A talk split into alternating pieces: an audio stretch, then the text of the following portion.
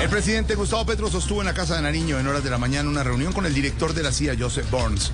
La política antidrogas fue el tema central de la discusión. Ve, yo, yo sí le creo que sea el director de la Agencia Central de Inteligencia.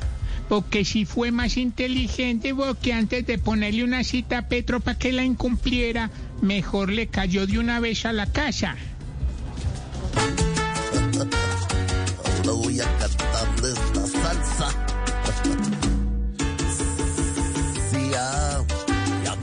Hasta atenderlos en la casa mía.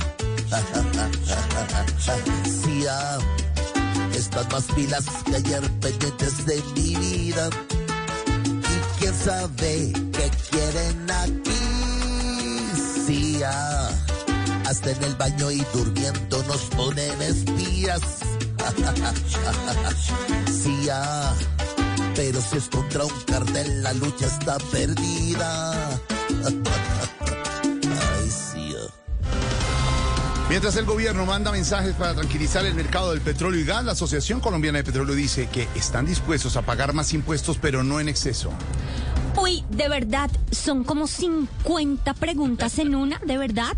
Mejor que se preparen porque vamos a poner a esa industria a gas, a gastar más en impuestos y a gastar más en abogados. Ay, ay, ay, ¿Ok? ministra, ministra.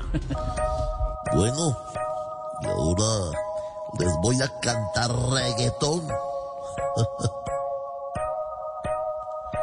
Cuando es por contratos, siempre me hacen reclamos. Dividimos, sumamos. Pero llego a casa en la noche, hago un trino y nos calmamos. Ah, ah, peleamos, nos arreglamos, nos mantenemos en esa, pero si explotamos. Y ahí vamos. Yo, yo. Rigobert Urán renueva su vínculo contractual con el equipo de Education First. Decidí seguir compitiendo porque me gusta, dijo el ciclista antioqueño. Eh, ¿Qué más pues, mijito? ¿Vino o qué? Eh, no, pues eh, la verdad, yo volví a firmar porque ustedes saben que nosotros los ciclistas eh, somos como los expresidentes. No importa lo viejo que estemos, huevón, igual seguimos dando pedal. Rigo sigue firme otra vez